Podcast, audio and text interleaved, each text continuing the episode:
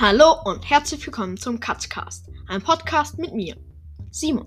In diesem Podcast rede ich über Dinge, die mich interessieren und beschäftigen. In Zukunft sind vielleicht sogar noch Gastmoderatoren dabei. Und jetzt viel Spaß mit unserer ersten Kategorie für heute, Videospiele.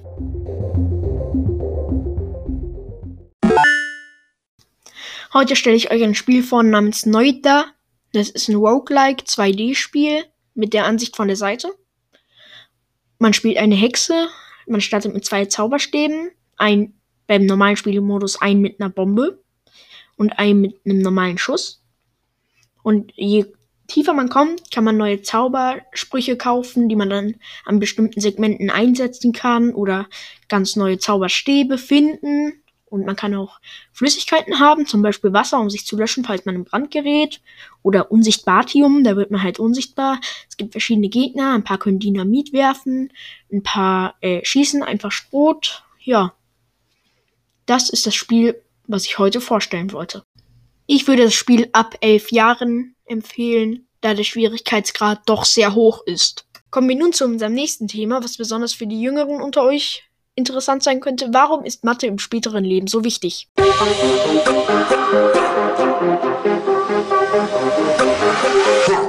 Die meisten von euch wissen wahrscheinlich schon, dass man Mathe im späteren Leben sehr viel braucht. In Mathematik lernen wir Bruchrechnen, Prozentrechnen, addieren, subtrahieren, dividieren und multiplizieren und noch vieles mehr. Doch wofür braucht man Mathe eigentlich genau? Zum Beispiel, wenn man berechnen will, wie viel von einem Kuchen an dem Tag gegessen wird, wenn man an einem anderen Tag auch noch Kuchen haben will. Wenn ich zum Beispiel sage, ich möchte heute Kuchen essen, aber auch mittwochs als Beispiel und sonst keinen Kuchen. Dann sage ich, esse ich jetzt 50 Prozent oder 50 Hundertstel oder eine Hälfte und esse dann die andere Hälfte, 50 Prozent und so weiter, am Mittwoch. Und was braucht man noch? Naja, das kann ich euch sagen. Man braucht Mathematik auch in jedem Beruf. Zum Beispiel als Chirurg. Da braucht man das Bruchrechnen.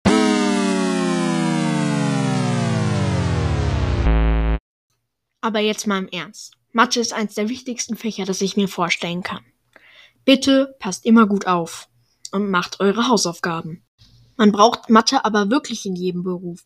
Zum Beispiel als Ingenieur, wenn man ausrechnen will, wie viel Material man für diese Fläche an Gebäude braucht. Oder man braucht es auch beim Einkaufen. Wenn man ausrechnen will, wenn ich jetzt Gurke für ein Euro und Saft im Gesamtwert von 20 Euro kaufe, wie viel Euro habe ich dann? Das muss man auch rechnen. Das war's dann auch mit dem Teil Mathematik. Machen wir dann weiter mit dem Teil Maskenpflicht in Grundschulen und was ich davon halte.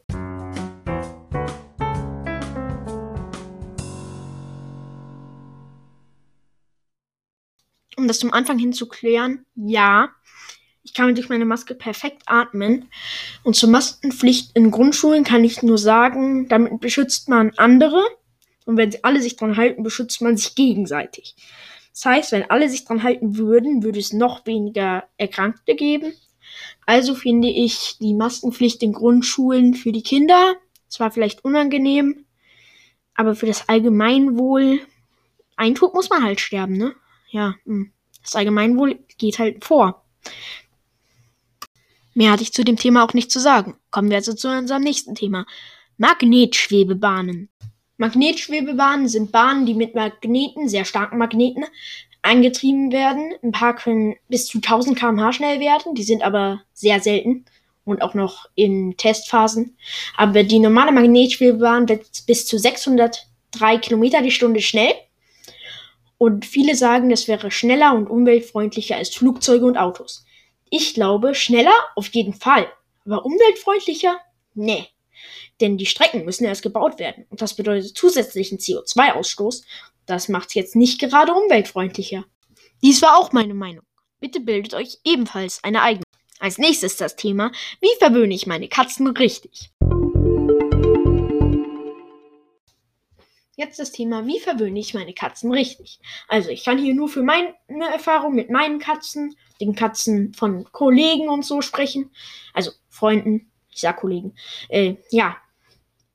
Also ich habe immer die Erfahrung gemacht, Katzen werden sehr gerne hinter Ohren gekrault. Aber wenn Katzen den Bauch zeigen, dann ist es nicht immer ein Zeichen, dass auf dem Bauch gestreichelt werden sollen, sondern vor allem junge Katzen wollen damit eher zeigen, dass sie spielen wollen, so wie sie mit ihren Katzengeschwistern gespielt haben.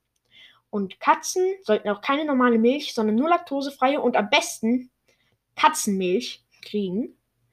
Und ich habe auch die Erfahrung gemacht, Katzen spielen nicht so gerne mit Laserpointern, sondern viel lieber mit Katzenangeln. Also das sind so Stöcke, wisst ihr wahrscheinlich alle. Ich erkläre es trotzdem nochmal. Mit so einem Faden dran. Da hängt dann Katzenspielzeug dran. Das kann man hinter sich herziehen. Und da kann, am besten ist eins, wo man es auch ändern kann.